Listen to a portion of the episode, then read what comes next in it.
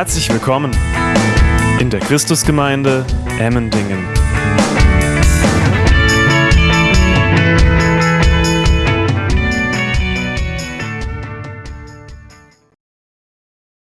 Wir befinden uns, wie vorhin gehört, in der Bergpredigt im Matthäusevangelium. Und unser Text steht in Matthäus 5.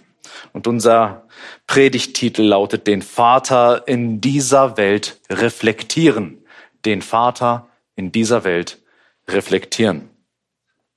Wir haben hier in den Eingangsversen gehört, dass Jesus sagt, ihr habt gehört, dass gesagt ist, du sollst deinen Nächsten lieben und deinen Feind hassen. Immer wieder wird, wenn sich Menschen mit der Bergpredigt befassen, darauf eingegangen, dass Jesus ja das Alte Testament korrigieren würde und auch hier in diesen Zeilen kritisieren würde.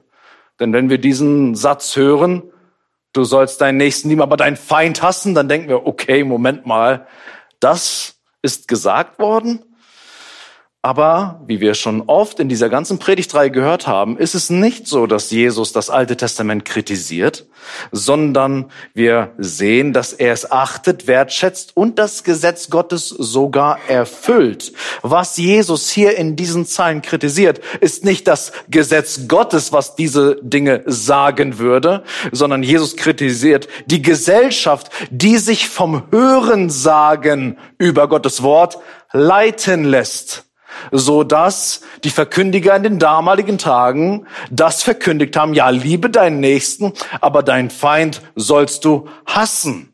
Und darauf spielt Jesus an. Und das sehen wir im Verlauf der Bergpredigt, besonders im fünften Kapitel, immer und immer wieder, dass Jesus das aufgreift, was Menschen vom Hören sagen, wissen oder meinen zu wissen über Gottes Wort und wir merken, wir müssen schon ziemlich genau hinschauen. Wir müssen genau hinhören, damit wir nicht in diesen Fallstrick fallen und denken, ja, also das Alte Testament, das war ja auch irgendwie böse und auch unmoralisch, was wir dort lesen.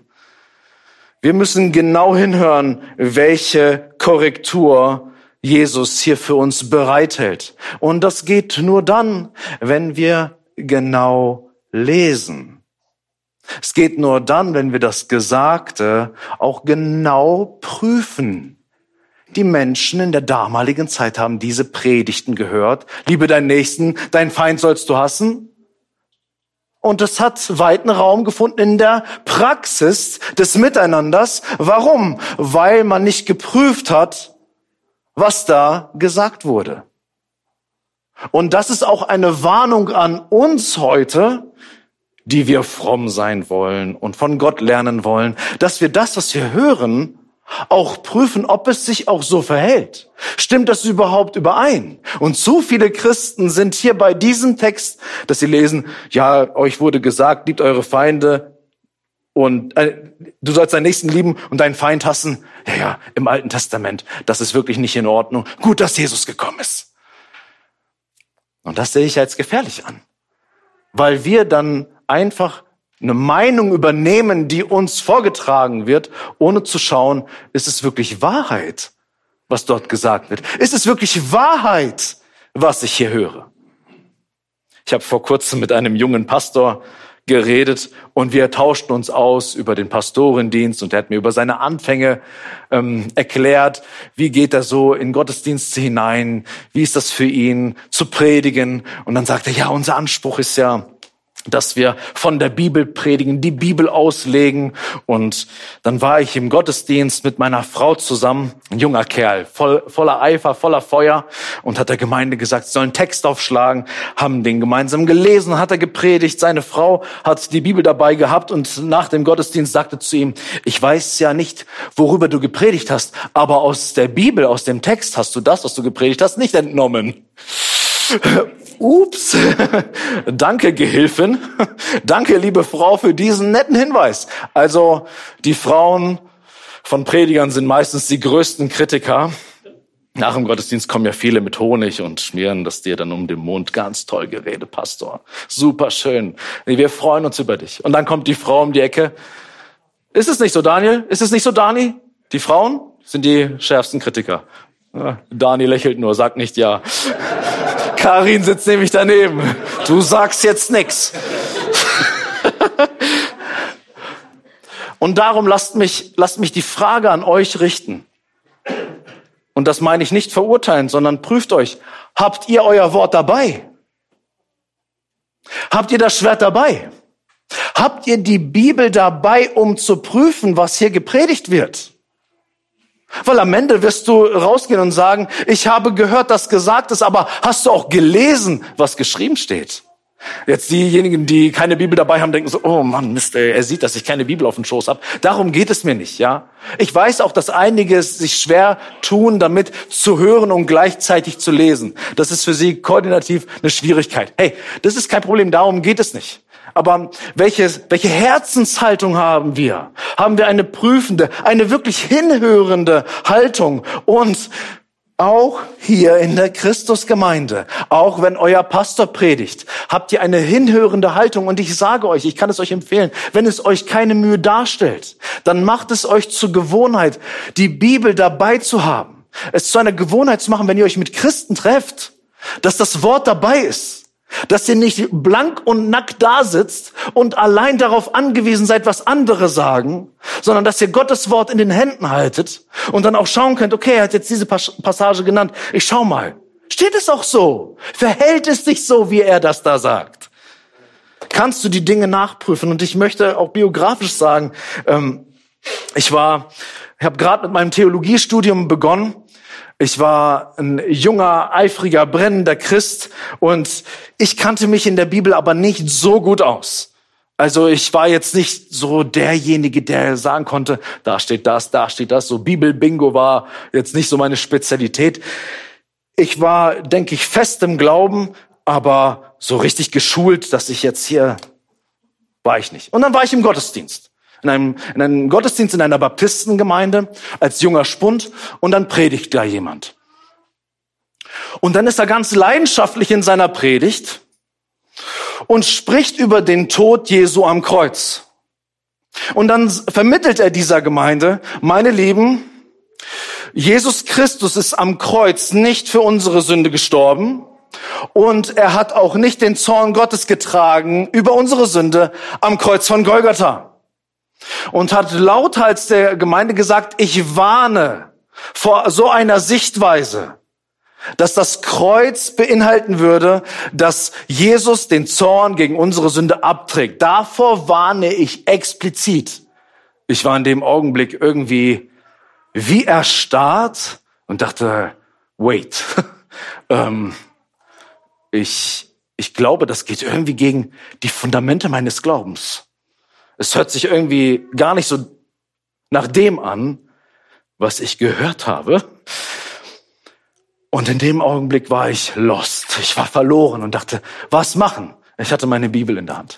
Ich wusste nicht genau Bescheid. Ich wusste nicht, was ich jetzt tun sollte. Aber ich wusste irgendwo im Römerbrief, irgendwo im Römerbrief habe ich mal etwas über das Kreuz gelesen.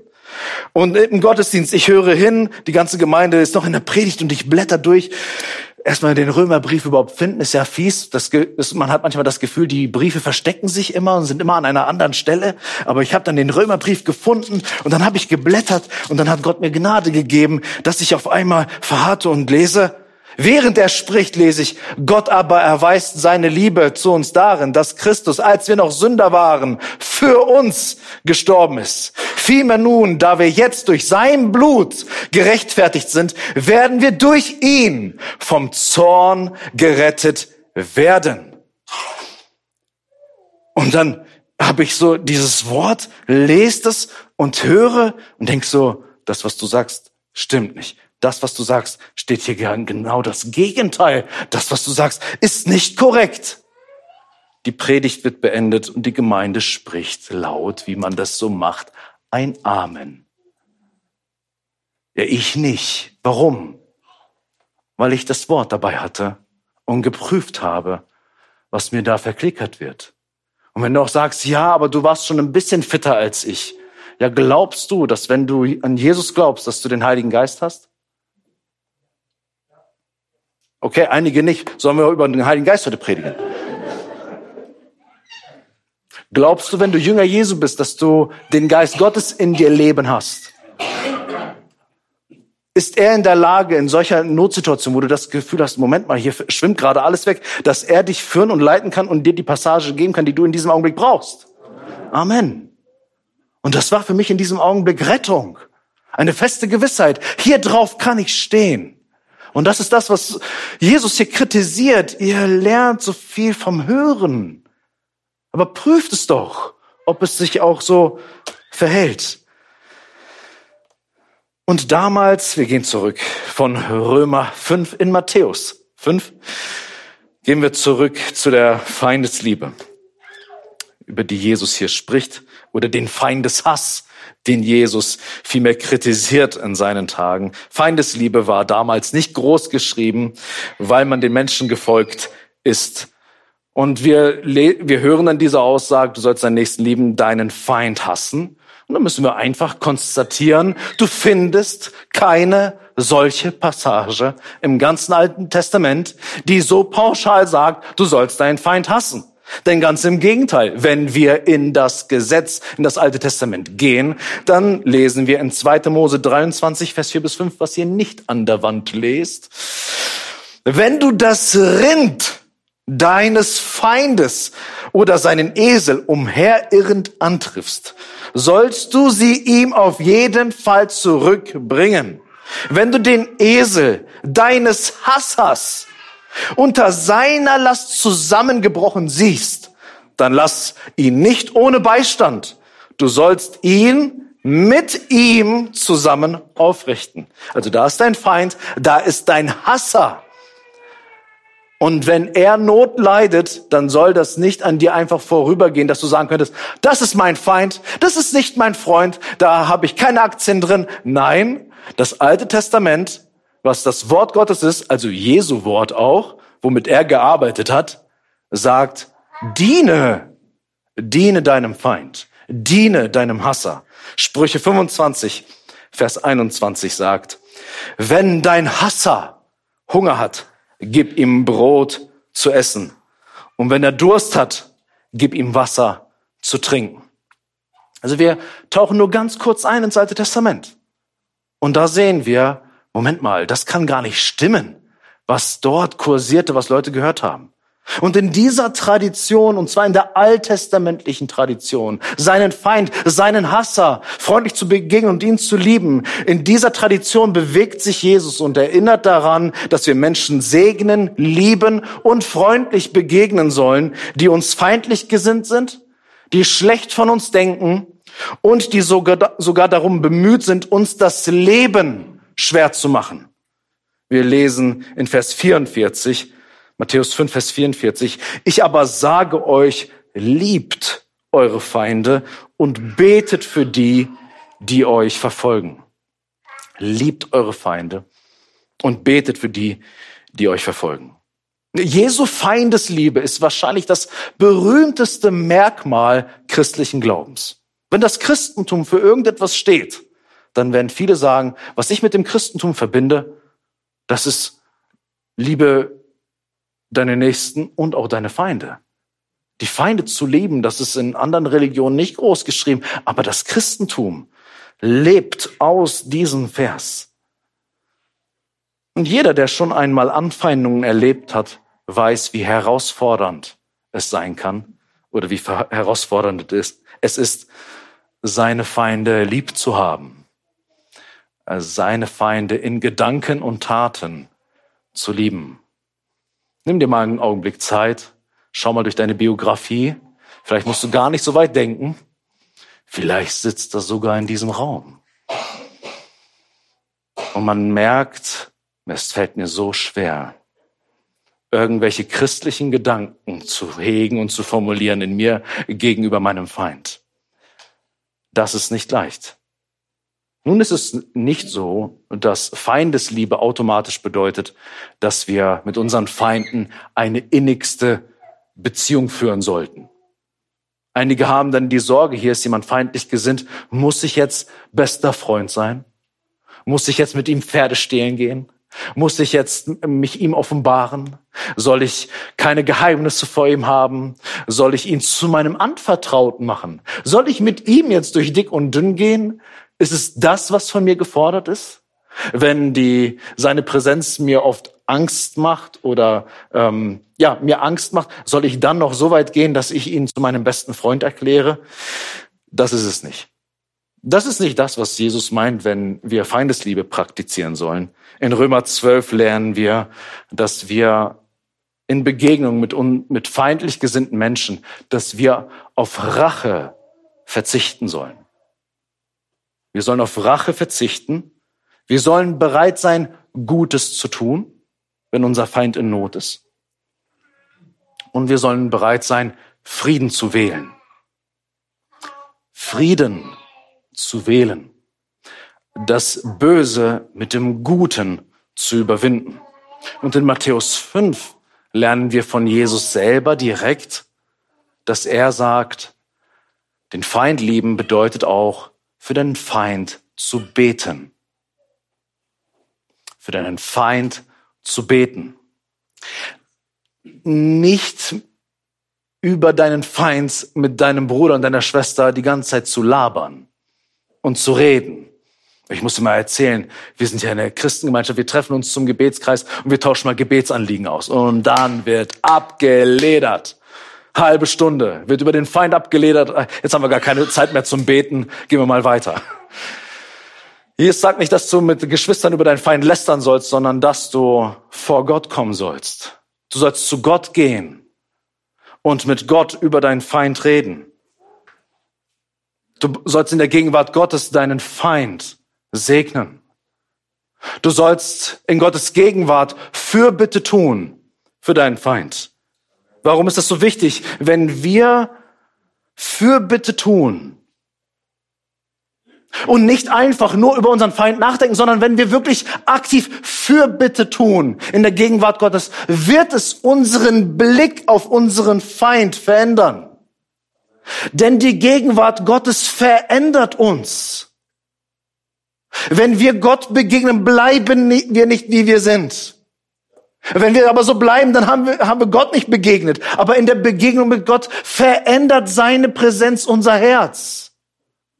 Und wenn wir unser Thema nehmen, was uns schwerfällt, und in die Gegenwart Gottes tragen, dann wird sich auch dieses Thema in unserem Herzen verändern, weil Gott anders ist als wir.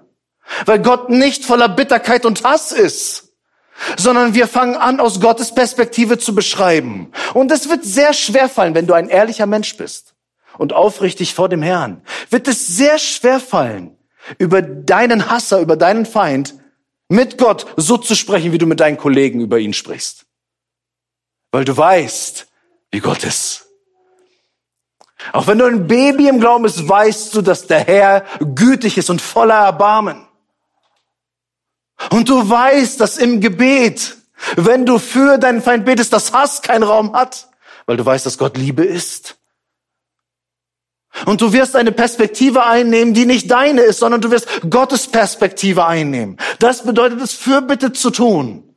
In Gottes Gegenwart zu kommen mit einem Anliegen, mit einer Person, mit einer Situation und Gottes Licht darauf scheinen zu lassen und Gottes Anliegen zu deinem Anliegen zu machen. In der Fürbitte ist es nicht so, dass wir Ideen hätten, wie Gott gescheit irgendwie etwas vollbringen könnte hier auf der Erde. Wir sagen, Gott, ich habe mir Gedanken gemacht, du könntest ja diese Person auf diese Art und Weise segnen. Wäre doch mal eine Idee, komm mal in die Puschen, komm mal aus, aus deiner Ecke raus und handle mal endlich. Und Gott steht auf deiner Seite, das ist eigentlich eine gute Idee, Waldemar. Das ist eine gute Idee, Werner. Das ist eine gute Idee, Markus. Schön, dass du mich erinnert hast in deiner Fürbitte. Fürbitte funktioniert nicht so. Für, für bitte hört auf das Herz Gottes. Für, für bitter fragen, Herr, was denkst du dazu? Was sind deine Maßstäbe? Was sind deine Werte? Was sind deine Gedanken über dieses Geschöpf Gottes, dein Ebenbild? Ziemlich entstellt, aber trotzdem dein Ebenbild. So wie auch ich ein sehr entstelltes Ebenbild Gottes war und auch in einigen Facetten immer noch bin und von Gnade abhängig bin, merke ich, Herr, in der Gegenwart mit dir, im Gespräch mit dir, muss ich meine Waffen fallen lassen. Ich muss meinen Hass fallen lassen. Und ich sehe, du hast Mitleid mit dieser Person. Du hast für Sünder alles auf Golgatha getan, aus purem Erbarmen. Auch ich habe Mitleid mit meinem Feind. Und du hast Gutes getan. Ich will auch, Herr, Gutes tun. Ich will diese Person segnen, dass sie umkehren kann von ihrem Weg. Wir begegnen unseren Feinden anders, wenn wir anfangen, Fürbitte zu tun. Und wenn du deinen Hasser nur mit Hass antworten kannst, dann warst du vielleicht noch zu wenig in der Fürbitte. Dann warst du vielleicht noch zu wenig in der Seelsorge Gottes, woraus sich dann ein Fürbittegebet für meinen Feind auch entwickelt. Die Feindesliebe ist ganz sicher die höchste Form der Nächstenliebe, die wir praktizieren können. Es gibt viele Weisen zu lieben. Die Feindesliebe ist so der Gipfel der Liebe, die wir praktizieren können. Weil das etwas ist, was nicht natürlich ist. Es ist etwas Unnatürliches. Jetzt sagst du vielleicht, okay, ähm, das ist ein guter Text, das ist eine gute Ethik, eine gute Moral, die Jesus hier weitergibt. Ich erlebe keine Verfolgung, ja, klar, kleine Streitigkeiten hat man hier und dort. In der Familie ist vielleicht ein bisschen was im Argen. Mit meinen Kollegen im Geschäft ist vielleicht manchmal schwierig. Aber im Großen und Ganzen, das, was Jesus hier beschreibt, ist nicht, ist nicht meine Lebenssituation. Und das ist halt förderlich. Das werde ich mir, das werde ich mir mal abspeichern, wenn die Zeit kommt. Die Frage ist, wie können wir sicherstellen, dass wenn die Zeit der Anfeindung, wenn die Zeit der Verfolgung kommt, denn darauf spielt Jesus an, und wir sollten nicht meinen, dass es weit weg ist. Viele Christen auf der Erde, die wir mit ihnen teilen, leben in Verfolgung, bluten für den Namen Jesu. Wie können wir sicherstellen, dass wir in diesen Zeiten der Verfolgung bereit sind zu lieben und nicht zu hassen und zu vergelten? Ein guter Charakter zeigt sich in der Regel nicht durch Zufall. Wenn du dich nicht auf diese Situation vorbereitest, wirst du, wenn die Situation kommt, nicht in der Lage sein zu lieben. Das ist selten so. Wenn du in den Kampf gehst, dann entscheidet sich dieser Kampf schon in deiner Vorbereitung. Wenn wir jetzt, keine Ahnung, wenn, wer ist hier sportlich fit? David, unser Geburtstagskind, ein sportlicher junger Mann, wenn er zu mir sagen würde, hey, komm, wir machen ein Duell hier auf dem Sportfeld, ich nehme den Ball mit und dann werden wir ein bisschen kicken und mal schauen, wer was so drauf hat. Boah, ich habe viel mehr Erfahrung im Fußball als er. Ich bin viel älter, ja. Ich glaube, ich bin auch stärker. Ne? und wir gehen jetzt ins Duell. So, ich habe Erfahrung hier. Ich werde dich, ich werde dich platt machen. Ich sage euch, ich bin gerade so untrainiert. Nach dreieinhalb Minuten, na, die hatten es letztens von. Nach dreieinhalb Minuten wäre ich so fertig. Meine Lunge wäre auf dem Platz. Und der würde wie ein Hase um mich herumlaufen und mich kalt machen. Das Spiel wird entschieden in der Vorbereitung. Und wenn ich untrainiert bin und dann in die Schlacht gehe gegen meinen Bruder David, diesen Jungspund, wenn ich unvorbereitet bin, werde ich verlieren. Wenn ich in die Verfolgungssituation komme, und herausgefordert bin, meinen, meinen Feind zu lieben, nicht nur einfach meinen Nächsten zu lieben, sondern meinen Feind zu lieben, aber nicht trainiert bin, werde ich nicht in der Lage sein, sondern werde an Bitterkeit festhalten und werde mit meiner Bitterkeit nicht nur mich, sondern auch andere zugrunde richten. Darum, wir müssen, wenn wir uns das hier anschauen, was Jesus hier sagt, lieb deinen Nächsten und auch deinen Feind, müssen wir schon viel, viel früher ansetzen, wenn es darum geht, sicherzustellen, seinen Feind zu lieben. Ich habe dafür drei Etappen. Die erste Etappe ist, liebst du die Menschen, die innerhalb deiner christlichen Gemeinschaft sind? Okay? Zum Beispiel die hier in diesem Raum sind. Fast alle sind nette Leute. Die meisten sind freundlich. Außer ein paar komische Vögel. Und, und jeder denkt, ja gut, dass er über den anderen redet. Spaß beiseite. Liebst du die Menschen, die innerhalb deiner christlichen Gemeinschaft sind? Machen wir uns nichts vor. das ist für uns eine große Herausforderung. Wow, das ist manchmal schwer. Wenn wir Zeit haben, abends im Bett, denken so, oh, Bruder X und äh, Bruder Y oder Schwester Y, schwierig. Wenn ich sie sehe, oh, das ist so ach, ätzend, Herr, hol sie bald.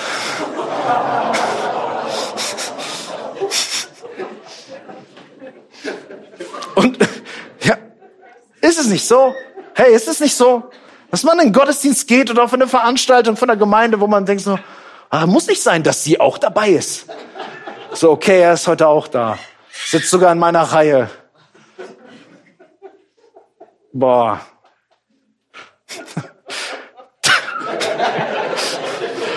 Oder willst du uns was sagen? Amen. Es ist gut, in der Gegenwart Gottes auch sich zu freuen. Amen. Liebst du die Menschen, die innerhalb deiner christlichen Gemeinschaft sind? Das ist der erste Härtetest. Aber das ist noch leichtes Spiel. Weil wir haben gemeinsam die gleichen, zumindest eine gemeinsame Ausrichtung. Ich kann irgendwie voraussetzen, dass ich, wenn ich mit Daniel im Konflikt bin, er liebt den Herrn. Auch wenn es gerade knistert und nicht auf angenehme Art und Weise, dann weiß ich doch, irgendwie haben wir ein gemeinsames Fundament.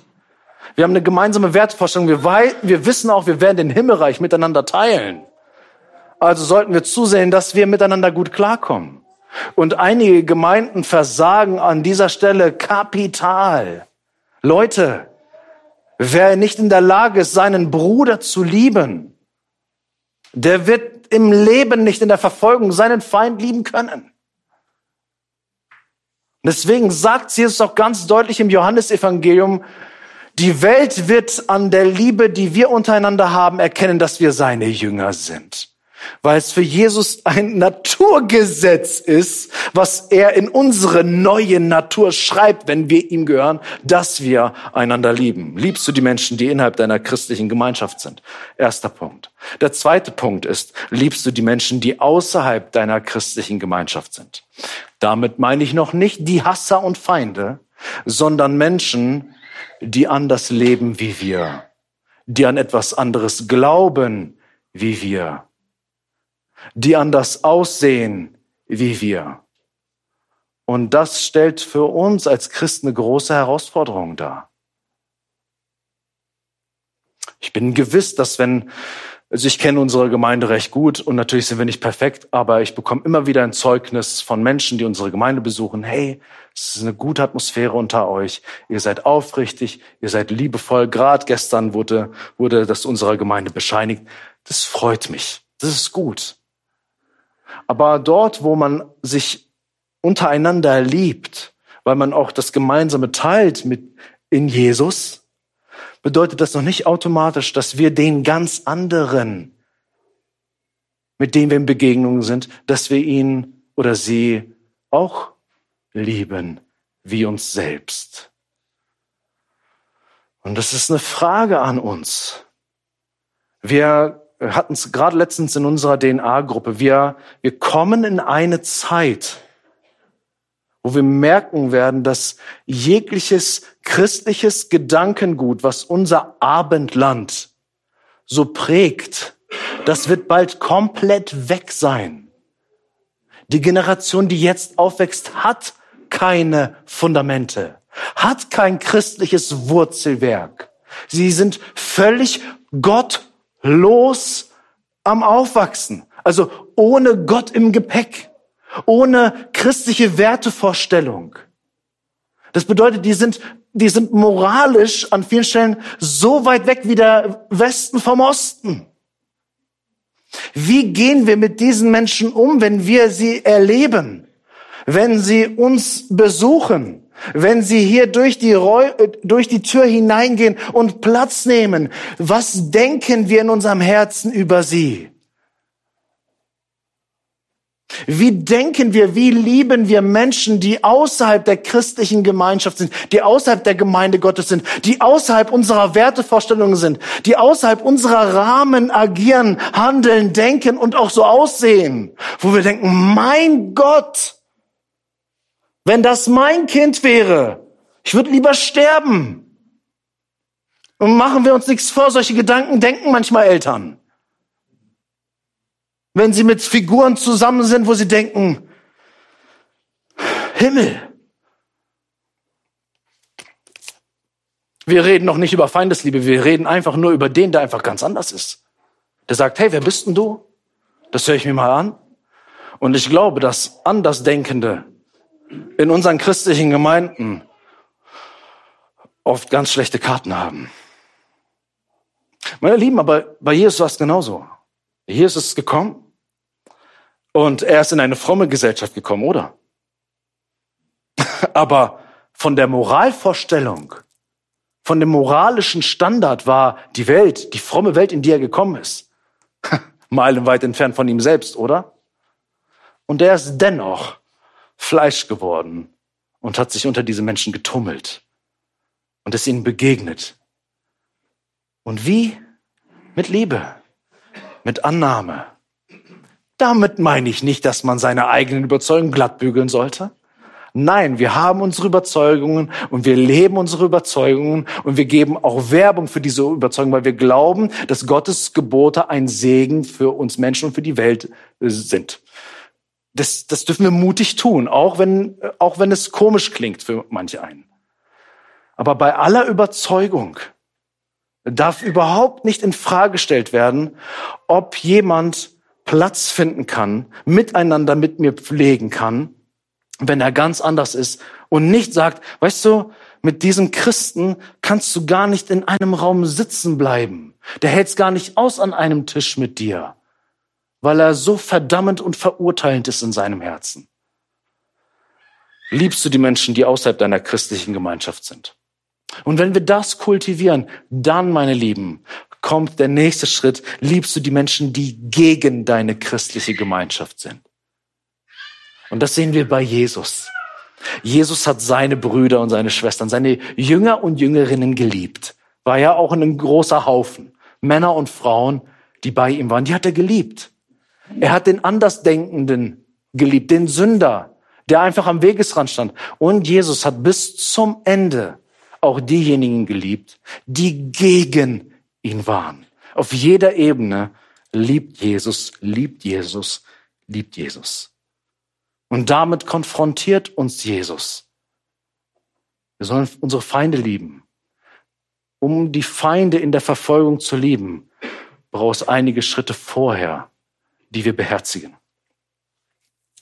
Wir werden jetzt weiterlesen. Wir werden den Vers 54, äh, 44 und 45 miteinander lesen. Und manch einer missversteht diese nächste Aussage von Jesus und wird sich vielleicht fragen, werden wir erst durch unser Verhalten, was wir an den Tag legen, zu Gottes Kindern? Lasst uns lesen. Ich aber sage euch, liebt eure Feinde und betet für die, die euch verfolgen, damit ihr Söhne eures Vaters seid, der in den Himmeln ist. Denn er lässt seine Sonne aufgehen über Böse und Gute und lässt regnen über Gerechte und Ungerechte. Einige kommen in der Bredouille und sagen, ja, Moment mal, was möchte Jesus hier damit sagen? Ist jetzt die Bergpredigt doch ein Appell, du musst die richtigen Dinge tun, die richtige Verhaltensweise an den Tag legen, damit ich mir den Status als Gotteskind verdienen kann. Ist es das, was Jesus hier sagt? Ich denke nein. Wenn wir alleine die Bergpredigt uns anschauen, im Bibelkreis würden wir das jetzt im Detail machen. Hier haben wir jetzt nicht die Zeit. Wenn wir uns einfach die Kapitel 5 bis 7 in Matthäus Evangelium anschauen würden, sehen wir, dass in 14 Versen Jesus feststellt, dass Gott bereits unser Vater im Himmel ist oder euer Vater im Himmel ist oder dein Vater im Himmel ist. Also in 14 Versen, in diesen drei Kapiteln, stellt Jesus klar, wenn er zu denen, die ihn hören, predigt, Gott ist dein Vater. Gott ist bereits euer Vater. Das ist nicht etwas, was ihr erst erlangt, wenn ihr die Lektionen der Bergpredigt alle in Perfektion ausgelebt habt, sondern das gilt jetzt schon, denn im sechsten Kapitel von Matthäus werden wir das berühmte Vater unser hören, was Jesus beibringt, was bekanntermaßen mit den Worten beginnt, unser Vater im Himmel. Also das ist schon da. Und Jesus korrigiert ja gerade eine Sichtweise seiner Jünger. Hey Leute, ihr gehört ja zu mir, ihr hört mir zu. Ja, handelt in dieser Art und Weise, was ihr gerade macht, ist nicht so gescheit. Und dennoch geht er später weiter und sagt, betet so unser Vater im Himmel. Also der Vater im Himmel ist schon dein Vater im Himmel. Da, da, da dürfen wir diese Passage nicht missverstehen, dass Jesus irgendwie eine Werksgerechtigkeit propagieren würde. Du musst erstmal was leisten, um als Gotteskind zu gelten. So sagt Jesus auch in Johannes 16, Vers 27, der Vater selbst hat euch lieb. Eine so schöne Aussage. Der Vater selbst hat euch lieb. Und jetzt kommt die Begründung, weil ihr die Bergpredigt eingehalten habt. Nein. Weil ihr mich geliebt und geglaubt habt, dass ich von Gott ausgegangen bin. Das ist es. Und das, darin leben die Jünger. Hey, wir lieben dich, Jesus, und wir glauben, dass du im Auftrag Gottes unterwegs bist. Das ist unser Bekenntnis. Der Vater selbst hat euch lieb, weil ihr mich liebt und an mich glaubt. Auch wenn noch Dinge nicht in Erfüllung gekommen sind in eurem Leben und eure Moral manchmal zu wünschen übrig lässt. Also was Jesus hier zum Ausdruck bringen möchte, ist, wenn er in dem Vers sagt, liebt eure Feinde und betet für die, die euch verfolgen, damit ihr Söhne eures Vaters seid, deine Zugehörigkeit, zu wem du gehörst, erkennt man an dem Erbe, was du in deiner Hand hältst. Das, was du als Erbgut bekommen hast und was du damit tust, das gibt Zeugnis davon, woher du stammst, zu wem du gehörst. Lass uns mal lesen, die Verse 46 bis 47. Denn wenn ihr liebt, die euch lieben, welchen Lohn habt ihr? Tun nicht auch die Zöllner dasselbe? Die Zöllner in den damaligen Tagen absolut am Rand, unmoralische Personen, die gottlos sind. Tun nicht die Zöllner dasselbe? Vers 47. Und wenn ihr allein eure Brüder grüßt, was tut ihr Besonderes? Tun nicht auch von den Nationen dasselbe? Auch hier wieder eben die Nationen, die Gott nicht kennen, die Jahwe, den Gott Israels, nicht kennen, nicht zum Vater haben. Tun die nicht diese Dinge? Und die sind gottlos und reproduzieren das, woher sie, äh, woher sie kommen oder was ihr Erbe ist, und zwar allein irdisches, weltliches, natürliches. Das reproduzieren sie. Aber wenn ihr Söhne Gottes seid, wenn ihr Kinder Gottes seid, dann werdet ihr das reproduzieren, was euren Vater ausmacht. Deswegen heißt es in Epheser 5, Vers 1, seid nun Nachahmer Gottes als geliebte Kinder. Seid nun Nachahmer Gottes als geliebte Kinder. Nicht seid nun Nachahmer Gottes, damit ihr Gottes geliebte Kinder werdet, sagt Paulus in Epheser 5, Vers 1, sondern seid Nachahmer Gottes als geliebte Kinder, weil ihr geliebte Kinder seid verhaltet ihr euch nun auch entsprechend. Wenn du einen Vater gehabt hast, der fies, böse und gemein und lieblos war, dann wirst du seinem Beispiel in der Regel nicht folgen wollen. Manchmal tut man das dennoch, aber man will es nicht. Man sagt, so wie der will ich nicht werden. Aber in der Regel dort, wo wir liebende Väter erlebt haben, fürsorgliche Väter, da sehen wir ein Beispiel und sagen, das habe ich gesehen, das möchte ich gerne erneuern und reproduzieren. Und das ist gut, wenn man das erlebt. Wenn du das in deiner natürlichen Familie nicht hast, hast du, wenn du an Jesus Christus glaubst, die Möglichkeit, eine heilsame Vaterbeziehung zu erleben. Als geliebtes Kind dem Vater im Himmel nachzuahmen in seiner Liebe, wie er die Sonne scheinen lässt, es regnen lässt über Gerechte und Ungerechte, über beides.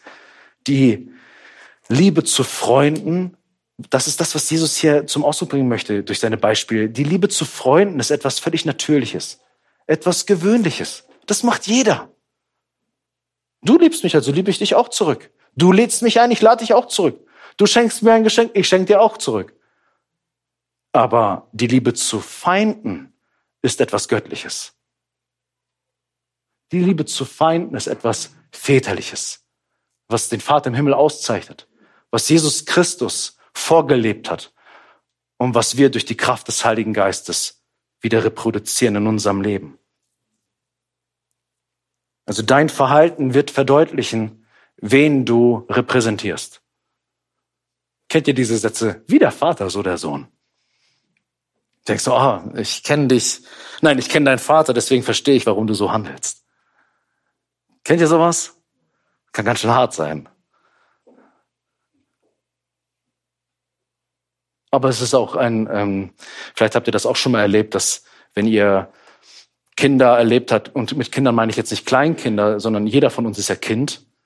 Ähm, wenn man Kinder erlebt hat und gesagt hat, boah, wir haben auch seinen Vater oder seine Mutter gekannt und wir wissen, woher das kommt, dass er so gut läuft, dass er so ein löbliches Zeugnis hat, dass er so ein Vorbild ist auch, vielleicht auch im Glauben oder in anderen Dingen. So, das kommt nicht von ungefähr.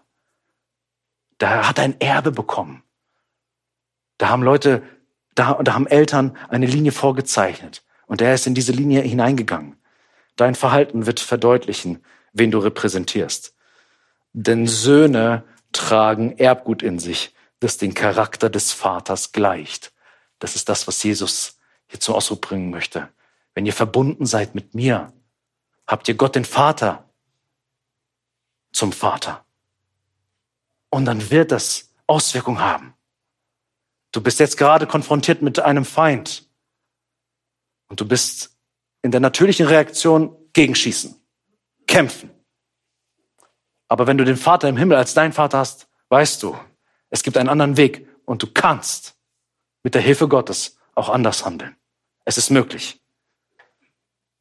Wenn dich Feinde umzingeln sollten, und ich befürchte, dass es zu viele aktuelle Beispiele auch in unseren Reihen gibt, wo, wenn wir mal unter uns jetzt wären und privat reden würden, einige die Hand heben würden, ja, ich habe einen Feind, der mir zu schaffen macht. Und wenn dich gerade Feinde umzingeln, dann erinnere dich an das Wort aus Römer 8, Vers 28 bis 29. Lass uns genau hinhören. Wir wissen aber, dass denen, die Gott lieben, alle Dinge zum Guten mitwirken. Wir wissen, dass denen, die Gott lieben, alle Dinge zum Guten mitwirken. Denen, die nach seinem Vorsatz berufen sind. Denn die, die er vorher erkannt, die hat er auch vorher bestimmt, dem Bild seines Sohnes gleichförmig zu sein diese Verse haben eine ganze Packung Theologie da drin. Das machen wir jetzt nicht, weil das viel zu komplex ist. Aber ich möchte euch auf folgende Dinge hinweisen. Wenn wir Gott lieben, dann sollen die Situationen, in denen wir stecken, die vielfältigen Lebensumstände, die wir, in denen wir stecken, sollen uns zum Besten dienen. Das heißt nicht, dass die Umstände, die wir erleben, die besten Umstände sind, die es gibt. Es heißt auch nicht, dass alles, was passiert, gut ist. Aber diese vielfältigen Dinge, die in unserem Leben geschehen, gebraucht Gott, um in uns Gutes zu bewirken. Versteht ihr den Unterschied?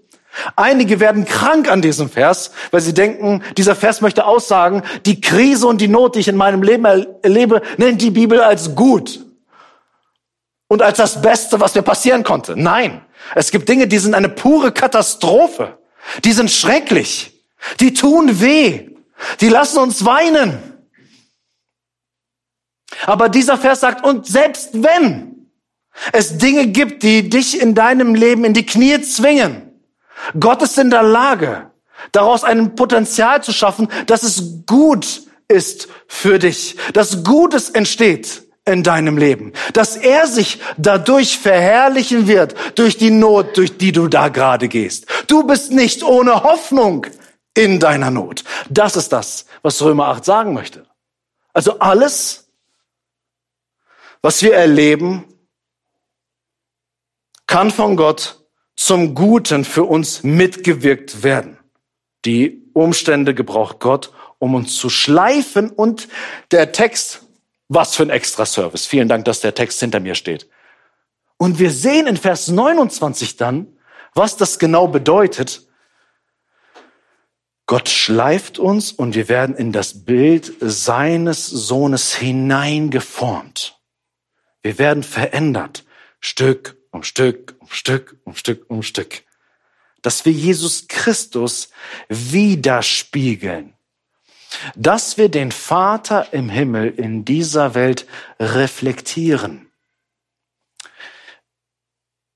Wenn du von Feinden umzingelt bist, dann ist das eine Option, die Gott gebrauchen kann, dass du lernst, so zu lieben, wie der Vater im Himmel liebt.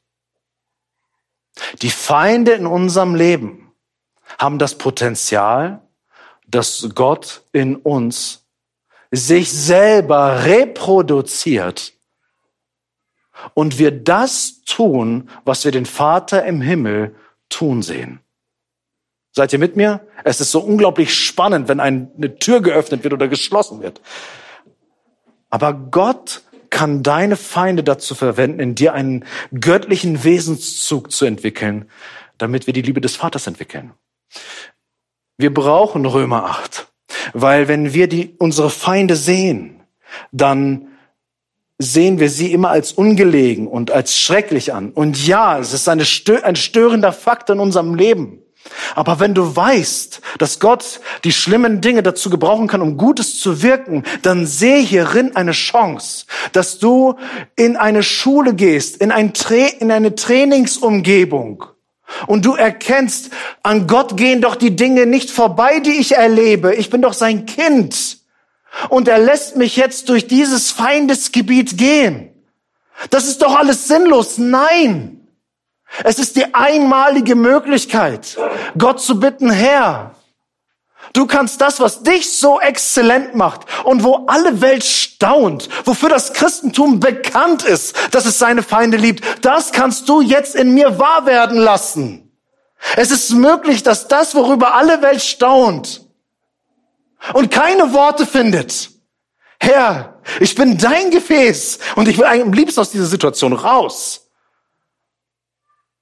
Aber es ist eine Möglichkeit für dich, dich zu verherrlichen, damit die Welt deine Liebe erkennen kann. Und darum glaube ich, ist es nicht von ungefähr, dass das fünfte Kapitel im Matthäusevangelium in Vers 16 mit diesen Dingen auch unsere Bergpredigt auch mit einleitete. So soll euer Licht leuchten vor den Menschen, damit sie eure guten Werke sehen und euren Vater, der in den Himmeln ist, verherrlichen. Sie sollen eure guten Werke sehen, damit sie eurem Vater, der in den Himmeln ist, verherrlichen. Das bedeutet durch unser Verhalten wie wir auf Feindseligkeit reagieren, hat das Potenzial, dass Menschen aufmerksam werden auf den lebendigen Gott. Dass sie merken, das ist etwas, was nicht von dieser Welt ist. Das ist ein, das ist eine Ebene, die mit anderen Spielregeln agiert. Was man nicht aus reiner menschlicher Kraft irgendwie aus sich herausholen kann, sondern dafür braucht es eine größere Kraft. Und damit können wir aktiv von der Liebe Gottes Zeugnis geben. Lasst uns den letzten Vers lesen. Vers 48. Ihr nun sollt vollkommen sein, wie euer himmlischer Vater vollkommen ist. Noch einmal so zum Abklang, damit wir gemütlich in den Sonntag gehen können. Ihr nun sollt vollkommen sein, wie euer himmlischer Vater vollkommen ist. Was für eine ernüchternde Botschaft am Ende dieser Aufzählungen nach diesen im fünften Kapitel hat Jesus einen kleinen Themenschwenk. Mensch, wer ist so irre oder so mutig, sich hier unter uns als vollkommen zu bezeichnen? Wer würde sagen, wisst ihr, lass uns mal austauschen, welche Lieblingsbibelverse wir haben. Mein Lieblingsbibelvers ist Matthäus 5, Vers 48. Weil das so mich beschreibt. Du willst mich kennenlernen? Lese Matthäus 5, Vers 48. So, Ignorantes A. So. Was? Ich habe noch nie einen Christ gesehen, der diesen Vers nimmt und sich selbst damit beschreibt. Ich bin vollkommen. Jesus hat ja gesagt, du noch nicht. Paulus nennt die Gläubigen in Philippi und in Korinth vollkommene. Er benutzt dasselbe griechische Wort, was hier aus Jesu Munde kommt. Wenn du ein bisschen von der Bibel weißt, weißt du, dass die Gläubigen vor allem in Korinth alles andere als ethisch-moralische Beispiele waren. Und Paulus nennt sie vollkommene. Darum ist es, brauchen wir uns nicht verstecken, wenn, wenn Jesus hier sagt, ihr sollt vollkommen sein und auch mutig bekennen, ich bin in Christus, ich bin vollkommen. Ich gehöre zu den Vollkommenen. Denn in Matthäus 19, Vers 21 erklärt Jesus, was es braucht, um vollkommen zu sein. Er ist nämlich mit jemandem im Gespräch und da wird dann die Frage gestellt, du willst vollkommen sein? Dann tu dies. Gib alles auf, leg alles nieder und folge mir nach. Kriegt auf einmal eine ganz andere Färbung. Es geht nicht um unsere sündlose Perfektion, die Jesus propagiert, sondern er sagt, leg alles nieder, was du in deiner Hand an Besitz festhältst und sei frei, mir in meinen Fußspuren zu folgen. Das bedeutet für unseren Text, wenn Jesus sagt, dass wir vollkommen sind, was sollen wir hier aufgeben? Wir geben unseren Hass auf, wir geben unseren Streit auf, wir legen unsere Bitterkeit nieder und wir folgen Jesus nach. Das heißt, Jesus, wir bleiben in deiner Nähe, damit wir unsere Feinde lieben können. Das bedeutet es, vollkommen zu sein. Nicht perfekt zu sein, sondern das, was mich ausmacht, die Bitterkeit, die ich so gerne festhalte und auch nähere, manchmal über Jahre, Dekaden, Jahrzehnte. Manch einer, ich lege das nieder. Und Jesus, ich bleib jetzt in deiner Nähe, ich bleib in deiner Spur, weil das der einzige Weg der Vollkommenheit ist. Wenn wir nämlich ein Leben führen wollen, das ganz dem Willen Gottes entspricht, dann brauchen wir dafür Jesus. Du willst vollkommen sein? Leg ab, folg mir nach, bleib bei mir. Das ist das Letzte, was ich sage. Wir brauchen die Fußspuren Jesu, um vollkommen zu sein. Und ich setze noch einen drauf. Mit Petrus zusammen sage ich, wir brauchen die blutigen Fußspuren Jesu, die uns daran erinnern, dass wir alleine verbunden mit ihm vollkommen sind und von ihm die Kraft bekommen, ihm ähnlicher zu werden. Denn seine blutigen Fußspuren erinnern uns daran, wir brauchen permanente Reinigung. Wir brauchen permanente Befreiung. Wir müssen aus Vergebung lernen, weil wir eben nicht vollkommen sind. Aber wir haben da jemanden, der für unsere Sünde am Kreuz gestorben ist, der geblutet hat für unsere Unperfektheit, damit wir uns in seinen Schatten bergen können.